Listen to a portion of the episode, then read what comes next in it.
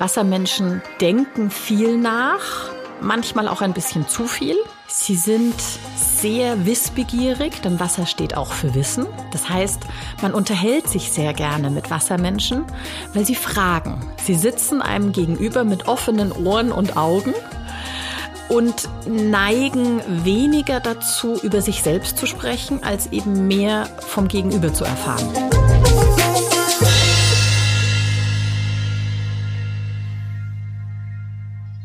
Herzlich willkommen zum Podcast Feng Shui isst man nicht mit Stäbchen. Nachdem wir uns das letzte Mal ja das Element Metall angesehen haben, widmen wir uns in dieser Folge dem Element Wasser. Um genau zu sein, den Menschen, die besonders durch dieses Element geprägt sind. Julia Ries erzählt, was solche Wassertypen brauchen, was sie fördert und was ihre Stärken und Schwächen sind. Doch bevor wir in die Folge starten, noch ein Hinweis. Bei der Aufnahme hat mein Mikrofon leider gestreikt, was ich allerdings erst danach festgestellt habe. Somit musste ich die Fragen, die ich Julia Ries gestellt habe, nochmal aufnehmen, nochmal neu aufnehmen. Das heißt, man hört, dass es kein direktes Gespräch ist zwischen uns beiden. Der Ton klingt etwas unterschiedlich, aber uns war wichtig, dass ihr eine gute Tonqualität habt und das geballte Feng Shui-Wissen von Julia Ries ja ohnehin.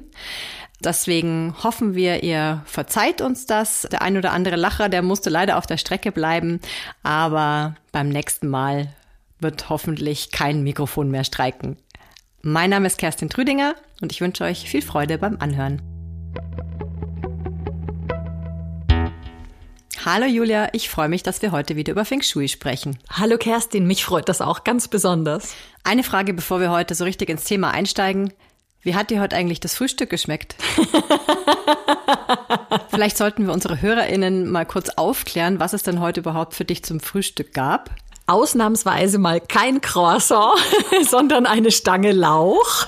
Du wolltest es nicht anders? Genau, ich hatte dir das letzte Mal erzählt, dass ich in der Folge von dem Podcast Heimatgenuss und Weltwürze habe ich in der letzten Folge viel Gutes über den Lauch und seine positive Wirkung auf unsere Stimme erfahren. Ja, und damit habe ich wohl provoziert dieses Frühstück provoziert. Aber ich muss dazu sagen, du hast da doch noch ein Croissant bekommen. Ja, danke schön. Gut, lass uns beginnen. Heute sprechen wir über das Element Wasser. Beim Element Wasser ist es ja so, dass das im Grunde genommen das wichtigste Element ist, das wir auf der Erde haben. Ohne Wasser würde ja gar nichts funktionieren und es gäbe kein Leben. Daher meine Frage, ist das Element Wasser im Feng Shui auch etwas Besonderes? Also ist es anders gewichtet als die anderen Elemente oder nicht? es ist tatsächlich so, dass im Feng Shui alle Elemente gleich wichtig sind. Denn sie sind über einen Kreislauf miteinander verbunden und sie fördern sich gegenseitig, sie schwächen sich und sie können sich auch gegenseitig zerstören. Aber das Wasser ist tatsächlich das stärkste Element von den fünf Elementen, die es im Feng Shui gibt. Und das Ganze kann man sich tatsächlich auch bildlich sehr gut vorstellen.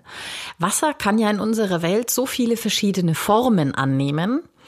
Und Wasser, ich gehe jetzt mal von dem Gebirgsbächlein aus, fließt den Berg hinab, fließt um Steine herum, sammelt sich, wird größer, wird ein Fluss und so weiter und so weiter. Wenn Wasser aber viel Masse ansammelt und in Schwung kommt, dann wird Wasser richtig gefährlich und kann alles andere mit sich fortreißen. Eine Lawine hat eine unglaubliche Zerstörungskraft. Ein Tsunami kann so viel zerstören in so kurzer Zeit wie keine andere Naturkatastrophe. Also wie sozusagen auch keine Wirkung eines anderen Elements. Deswegen ist Wasser das stärkste Element. Kannst du uns bitte nochmal sagen, was Wasser nährt und was Wasser fördert? Also wer der direkte Vorgänger und der direkte Nachfolger im Förderzyklus von Wasser ist. Wasser wird gefördert, also genährt durch Metall und gleichzeitig schwächt Wasser dadurch auch das Metall. Kann man sich auch wieder bildlich gut vorstellen. Die Mineralien im Wasser kommen vom Metall und gleichzeitig bringt Wasser auch das Metall dazu zu rosten. Wasser wiederum fördert Holz, denn wir gießen unsere Pflanzen, damit sie wachsen. Gleichzeitig wird das Wasser durch das Holz weniger, also das Wasser wird durch das Holz geschwächt. Das sind diese Wechselwirkungen. Und Wasser wiederum zerstört Feuer. Muss ich nicht viel erklären dazu. Es braucht natürlich eine gewisse Menge an Wasser, um das Feuer zu zerstören. Aber so interagieren diese Elemente miteinander. Wasser wiederum wird durch Erde zerstört. Auf die Idee kommt man jetzt vielleicht nicht so schnell, aber auch das kann man sich gut vorstellen, wenn ich jetzt eine Schale voller klarem Wasser habe und ich kipp Erde rein, wird Schlamm draus. Und ich krieg die Erde und den Dreck sozusagen da nicht mehr raus. Deswegen wird Wasser durch Erde zerstört. Wir haben zwar das letzte Mal ja schon drüber gesprochen, wie ich mein Element berechne, aber da das ja die Basis des Ganzen ist, also da ich ja wissen muss, wie ich auf mein Element komme, wie ich mein Element berechne, wäre es schön, wenn du das Ganze nochmal kurz für unsere HörerInnen wiederholst. Ja, sehr gerne. Jeder Mensch wird auf Grundlage seines Geburtsjahres und seines Geschlechts einem Trigramm zugeordnet. Und in diesem Trigramm steckt also auch das Element, welches mir entspricht.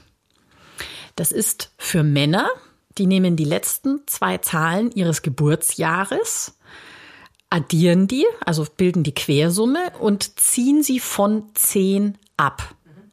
Ab dem Jahr 2000 zieht man sie von neun ab. Da hat sich etwas geändert. Für Frauen nimmt man die Quersumme und addiert fünf. Ab dem Jahr 2000 addiert man sechs. Und dann kommt eine Zahl heraus und die wiederum sagt einem, zu welchem Trigramm man gehört. Und dann kennt man sein Element. Was zeichnet denn einen Wassertypen aus? Was sind denn beispielsweise seine Stärken? Wassermenschen sind sehr tiefgründige Menschen. Sie bedenken alles. Sie sind eher ruhige Menschen. Also Wasser steht für Ruhe. Das kann man sich auch wieder vorstellen. Der See, der da still liegt, zum Beispiel. Wohingegen es aber ja auch die Bäche und die reißenden Flüsse gibt. Die gibt's auch. Äh, und trotzdem landen die ja auch irgendwo, wo es ruht. Und wenn es am Ende der Ozean ist, der ruht. Also Wasser steht für starke, überlegte Ruhe. Und da steckt tatsächlich das drin. Also sie ruhen auch in sich. Wassermenschen denken viel nach, manchmal auch ein bisschen zu viel. Sie sind sehr wissbegierig, denn Wasser steht auch für Wissen. Das heißt, man unterhält sich sehr gerne mit Wassermenschen, weil sie fragen. Sie sitzen einem gegenüber mit offenen Ohren und Augen und neigen weniger dazu, über sich selbst zu sprechen, als eben mehr vom Gegenüber zu erfahren. Wassermenschen sind sehr umgängliche Menschen. Also auch da kann man sich wieder den Bach vorstellen, der eben zum Beispiel um einen Stein herumfließt. Also wenn einem Wassermenschen etwas in den Weg kommt, dann sucht er einen Weg drumherum, wie er trotzdem zu seinem Ziel kommt. Also Wassermenschen sind sehr willensstark sind schwer aus der Ruhe zu bringen, aber Vorsicht, wenn das Wasser dann mal in Wallung gerät. Also da muss einiges passieren, aber dann sind sie in Fahrt. Was können denn Wassermenschen nicht so gut? Wo liegen ihre Schwächen? Wassermenschen sind bescheiden und zurückhaltend und umso schwieriger können sie damit umgehen, wenn jemand sehr extrovertiert ist, ein großes Geltungsbedürfnis hat. Also so wie soll ich es beschreiben? Also Menschen, die sehr stark von Wasser geprägt sind, tun sich auch ein bisschen mit Geselligkeit schwer, aber grundsätzlich tun sich Wassermenschen schwer mit zur Schaustellung. Und sie hassen es, wenn Menschen lügen. Sie sind total ehrliche Menschen und können deswegen auch manchmal schwer verzeihen, wenn sie angelogen wurden oder sie neigen auch ein bisschen dazu nachtragend zu sein, so sage ich mal. Manchmal ist es so, dass das Selbstvertrauen eines Wassermenschen nicht so stark ist, weil sie halt viel nachdenken und sie hinterfragen alles, was eben einerseits sie zu einem sehr angenehmen Gesprächspartner macht und andererseits vielleicht auch für jemanden, der jetzt mal sprüht und irgendwas loswerden will, äh, kann es auch mal ein bisschen störend oder unangenehmer sein, wenn halt der Wassermensch das Ganze sehr ernst aufnimmt und hinterfragt. Mhm. Also in dieser Nachdenklichkeit und Spiritualität, die da ja auch drin steckt, fehlt manchmal die Leichtigkeit. Da müssen Wassermenschen aufpassen. Was muss ich denn als Wassertyp im Umgang mit anderen noch beachten? Eben, dass der, der Hang zur Grübelei die anderen vielleicht nicht zu sehr ausbremst. Und da spreche ich jetzt äh, aus meiner persönlichen Sicht, so angenehm es ist, mit jemandem zu sprechen, der viel über einen selbst erfahren möchte. Also wir, wir alle reden ja furchtbar gern über uns selbst, abgesehen von den Wassermenschen. Aber genauso schön ist es ja auch, was von seinem Gegenüber zu erfahren. Also finde ich es auch sehr schön, wenn mein Gegenüber mir etwas von sich offenbart und erzählt. Also so vorsichtig Wassermenschen sind, müssen sie vielleicht doch auch manchmal darauf achten, ein bisschen offener zu sein und nicht zu zurückhaltend. Also man spricht Wassermenschen tatsächlich auch eine gute Kommunikationsfähigkeit zu, aber eigentlich nur in eine Richtung. Ich sage ja immer, Holz steht für Kommunikation und damit ist die Kommunikation in zwei Richtungen gemeint. Deswegen die Wassermenschen sind wie ganz große Mikrofone. Sie nehmen alles auf, was ihnen zugetragen wird, aber sie haben ganz kleine Lautsprecher. Die dürfen gerne größer sein. Und mit welchen Elementetypen kommt der Wassertyp besonders gut klar? Also mit Metalltypen kann Wasser sehr gut umgehen, weil es durch Metall gefördert wird.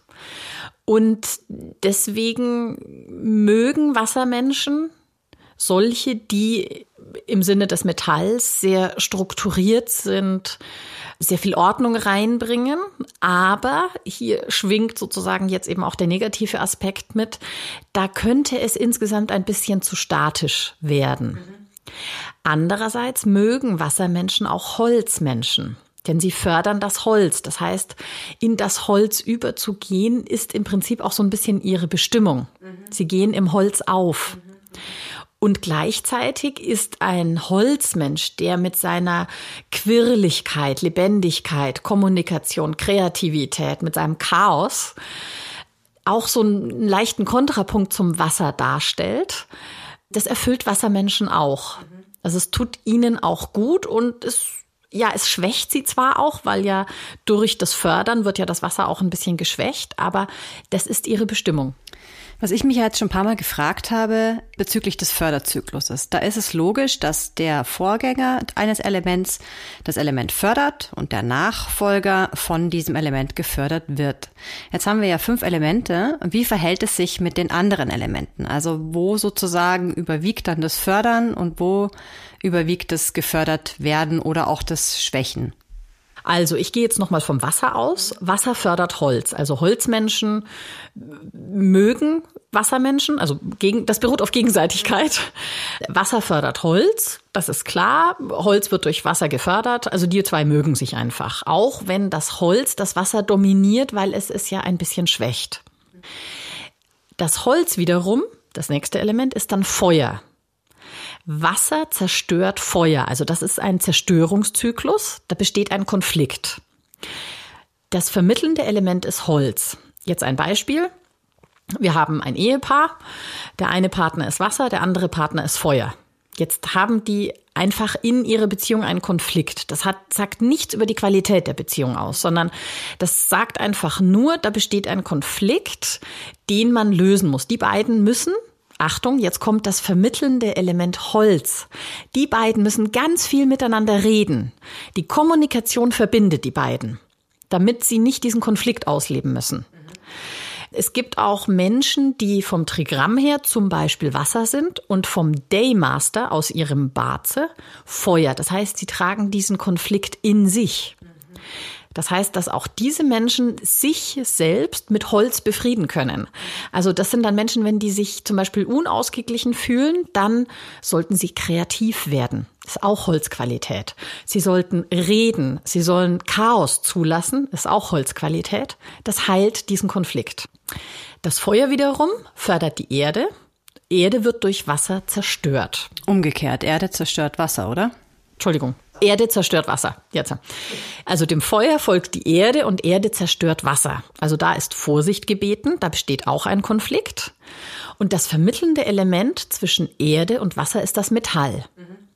Das heißt, wenn jetzt ein Wassertyp ein Problem hat, das auf einer Erdqualität beruht, sprich Erde steht ja für bisschen Trägheit, Genuss, viel Erde, zu viel Genuss, Unbeweglichkeit, sowas in der Art. Also wenn jetzt ein Wassermensch, sagen wir mal, einen schlechten Tag hat und einfach nicht hochkommt, einfach nicht in die Gänge kommt und zu träge ist, dann hilft ihm Metall als vermittelndes Element und das wäre Disziplin, Struktur, Regeln.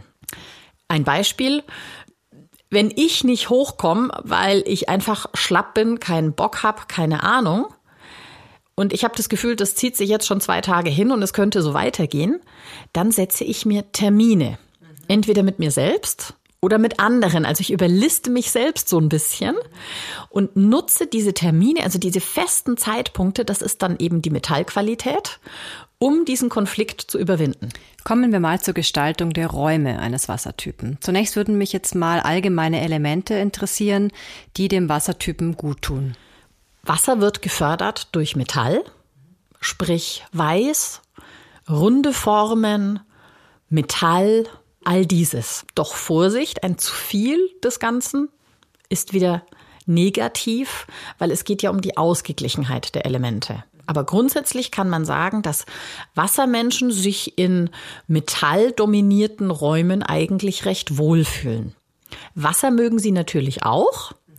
Blau, Wellenformen, auch Wasser an sich. Auch damit können sie sehr gut umgehen. Sie können auch mit Holz gut umgehen, weil das ist ja ihre Bestimmung. Also sie haben mit Holz kein Problem. Wassermenschen sollten darauf verzichten, ihre Räume erdartig zu gestalten, sprich keine gelben, beigen oder braunen Wände, keine horizontalen Strukturen.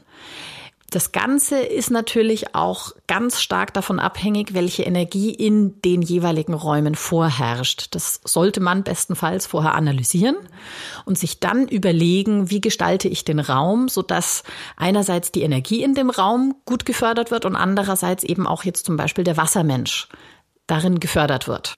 Es ist häufig so, dass die Energie eines Raums durch zwei Elemente in dem Raum bestimmt wird. Wenn man Glück hat, sind beide positiv. Wenn man Pech hat, ist einer positiv, einer negativ. Dann will man immer den Positiven fördern. Und wenn das jetzt zum Beispiel eine positive Erdenergie ist, dann empfehle ich, dass der Raum nicht von dem Wassermenschen genutzt wird, sondern von einem anderen Haushaltsmitglied. Wie sollte denn der Arbeitsplatz eines Wassertypen gestaltet sein? Das kommt natürlich stark auf die Tätigkeit an. Gute Berufe für Wassermenschen sind welche, die mit Holz oder mit Feuer zu tun haben. Jetzt denkt man sich wieder, wieso Feuer? Da ist doch ein Konflikt. Ich erkläre es. Berufe des kontrollierten Elements, in dem Fall ist das Feuer, also durch die Zerstörung kontrolliere ich das Element. Berufe des kontrollierten Elements fallen besonders leicht. Das heißt, ein Wassermensch tut sich sehr leicht mit Berufen, die mit Feuer zu tun haben. Also das könnte jetzt eben sein Feuerwehrmann. Feuerwehrmann, auf jeden Fall. Oder Feuerwehrfrau. Feuerwehrfrau auch. Äh, Feuer steht auch für Emotion, Explosives, auch für Animalisches und Macht und Ruhm. Das heißt, ein Feuerberuf ist Manager, Popstar, Vertriebsprofi, Pyrotechniker, natürlich. Aber auch zum Beispiel Dompteur oder Arbeit mit Tieren, Schweißer, solche Geschichten. Also oder auch Chemiker. Also das hat ja im Prinzip auch mit äh, Feuer oder Explosiven zu tun. Also das heißt, ein Wassermensch tut sich in diesen Berufen ganz besonders leicht. Auch sind gute Berufe, die dem geförderten Element entsprechen, in dem Fall Holz. Das heißt, kreative Berufe oder Berufe, die mit Kommunikation zu tun haben. Das könnte jetzt sein Architekt, Designer, Grafiker, da ist die Kreativität gefragt, aber äh, zum Beispiel auch Kindergärtner oder Grundschullehrer. Das ist ja ganz viel Kommunikation in zwei Richtungen. Ähm, natürlich auch alles, was mit Holz zu tun hat, also Förster, Tischler, solche Geschichten oder auch Schriftsteller, weil Ich schreibe ein Buch und Buch ist Papier und Papier kommt aus Holz. Okay. Genau. Was übrigens auch Holzqualität hat, ist ein Athlet, ein Abenteurer. Also auch das ist ein Beruf, in dem ein Wassermensch sehr erfolgreich sein kann. Also es kostet ihn ein bisschen Kraft, aber dadurch ist der Erfolg umso größer. So, zurück zum Arbeitsplatz. genau. Das heißt, die Gestaltung des Arbeitsplatzes hängt eben ganz stark davon ab, welcher Tätigkeit ich nachgehe. Wenn ich konzentriert arbeiten muss, sollte ich meine Ruhm- und Erfolgsrichtung nutzen. Wenn ich kreativ oder kommunikativ tätig bin, sollte ich diese Richtung nutzen. Das heißt, ich sollte meinen Schreibtisch, sofern ich einen habe oder brauche, den in diese entsprechende Richtung stellen. Ein äh, Grundschullehrer oder Kindergärtner, der hat jetzt weniger den Schreibtisch, sondern äh, er steht vor der Gruppe oder ist in der Gruppe und versucht da Wissen zu vermitteln, diese Kommunikation zu betreiben. Das heißt, da könnte man darauf achten, seine persönliche Kommunikationsrichtung zu nutzen, indem man sich in diese Richtung dreht. Man kann das ja ein bisschen steuern. Das wäre zu beachten. Und wenn man jetzt noch die Möglichkeit hat, seinen Raum, in dem man arbeitet, noch irgendwie zu gestalten, dann entsprechend wieder den fördernden Elementen, sprich mit Metall oder eben auch mit Wasser und das Ganze unter Berücksichtigung der Energie in dem Raum. Julia, dann kommen wir schon zu unserem Tipp. Du hast heute für uns, glaube ich, äh, mal was anderes und möchtest etwas empfehlen, richtig? Heute habe ich keinen Feng Shui-Tipp in dem Sinne, sondern ich möchte euch ein Buch empfehlen. Mein Feng Shui-Meister hat ein Buch geschrieben über Feng Shui, über die Geschichte des Feng Shui und auch über die Wirkprinzipien der vier Feng Shui-Theorien. Dieses Buch heißt Tag der Drachen. Das ist ein historischer Roman, eine sehr nette Geschichte, die eben etwas aus dem alten China erzählt, in dem Mönche eines Klosters der ganzen Feng Shui-Geschichte so ein bisschen auf den Grund gehen, nachforschen und man erfährt so vieles, wenn man dieses Buch liest. Das Buch heißt eben Tag der Drachen und ist am besten erhältlich direkt beim Novum Verlag. Da kann man es sich bestellen und ich empfehle es allen, die mehr über Feng Shui erfahren wollen. Falls ihr euch jetzt beim Anhören der Folge gedacht habt, also einiges von dem, was Julia jetzt erzählt hat, trifft sehr stark auf eine Person zu, die ihr kennt, dann schickt doch diese Folge ihr oder ihm weiter und vielleicht sorgt es bei der Person ja dann auch für so den ein oder anderen Aha-Moment. Und wenn ihr mögt, hinterlasst doch gerne einen Kommentar bei Apple Podcast oder Spotify. Wir freuen uns darüber, wenn wir Feedback von euch bekommen und wenn ihr natürlich Postarchitektur auch auf Instagram oder Facebook folgt. Zum Abschluss noch das Thema der nächsten Folge. Wir werden nämlich in der nächsten Folge einen Gast begrüßen dürfen. Und verraten wir schon, um was es geht? Nein. okay, also wir werden nichts genaueres verraten, aber so viel sei verraten, dass wir das Thema Arbeitsplatz nochmal uns anschauen. Wir haben nämlich gesehen, dass die Folge, die wir schon mal zum Thema Arbeitsplatz aufgenommen haben, bei euch sehr, sehr beliebt war. Und deswegen haben wir uns hier nochmal eine Expertin zur Rate gezogen. Also seid gespannt. Und dir, Julia, danke ich ganz herzlich und freue mich auf in zwei Wochen. Sehr gerne. Ich freue mich auch schon sehr. Alles Gute. Tschüss. Ciao.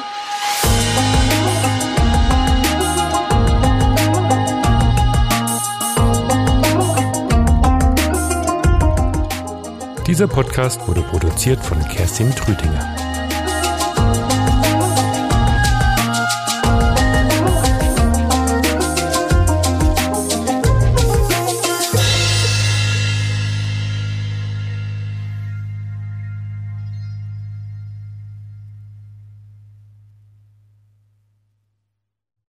Jetzt kommt Werbung. Wir möchten euch jetzt einen anderen Podcast empfehlen, und zwar einen Feng Shui Podcast. Jetzt fragt ihr euch vielleicht, warum empfehlen die einen anderen Feng Shui Podcast? Aber dieser Feng Shui Podcast beschäftigt sich nochmal mit ganz anderen Themen als Feng Shui ist man nicht mit Stäbchen. Und zwar ist er von deinem Mitgründer des Turtle Feng Shui Instituts, Karl Willi Wittstadt. Und in dem geht es um was, Julia? Der Karl Willi hat ja ein unglaubliches Wissen, nicht nur zu Feng Shui, sondern tatsächlich zu allem, was ansatzweise damit zu tun hat oder im Prinzip auch aus diesem Kulturkreis kommt. Und das war der Grund, warum er gesagt hat, das möchte er eigentlich auch weitergeben. Daher gibt es diesen anderen Podcast, der heißt Feng Shui Wisdom. Und da spricht der Calvilli zum einen zwar auch über Feng Shui, aber zum anderen eben auch über TCM und Baze und auch andere Dinge. Er erklärt Religionsströmungen, Einflüsse, alles, was irgendwie so ein bisschen das Thema Feng Shui tangiert und was viel Hintergrundwissen auch dazu gibt. Und jeder, der einfach noch ein bisschen tiefer einsteigen möchte oder vielleicht auch genauer wissen möchte, wo kommt's denn her, sollte sich unbedingt diesen Podcast anhören. Mhm. Und wer seinen Ohren zwischendurch mal eine Pause gönnen will und eher seine Augen beanspruchen, der kann dann auch noch gleich noch Karl Willis Buch lesen, was auch sehr empfehlenswert ist. Und zwar nennt sich das Tag der Drachen. Und da Kannst du auch noch mal ganz kurz sagen, um was es da geht? Tag der Drachen hat der Calvilli geschrieben und ist letztlich eine Biografie über den sogenannten Feng Shui-Kaiser. Also es gab nämlich tatsächlich mal einen Kaiser, der selbst Feng Shui gelernt hat im Kloster. Und es ist dessen Lebensgeschichte und drumherum natürlich auch noch ein bisschen mit Fantasie angereichert. Eine wundervolle Geschichte, die das Zusammenspiel der Elemente erklärt und erläutert anhand von Bildern. Ähm, es ist eine sehr spannende Geschichte, steckt auch eine Liebesgeschichte drin. Und wenn man dieses Buch liest und schon ein bisschen Ahnung von Feng Shui hat, erkennt man ganz viele Erklärungen und Bilder. Und wer noch keine Ahnung hat, wird sich dann dafür begeistern. Also ich habe schon ein paar Resonanzen bekommen von Leuten, die immer wieder das Buch in die Hand nehmen, immer wieder reinlesen, immer wieder reinschauen. Also ich kann es nur empfehlen, bestellt's euch direkt im Novum Verlag, die schicken es euch zu und habt einfach ganz viel Freude dran. Werbung Ende.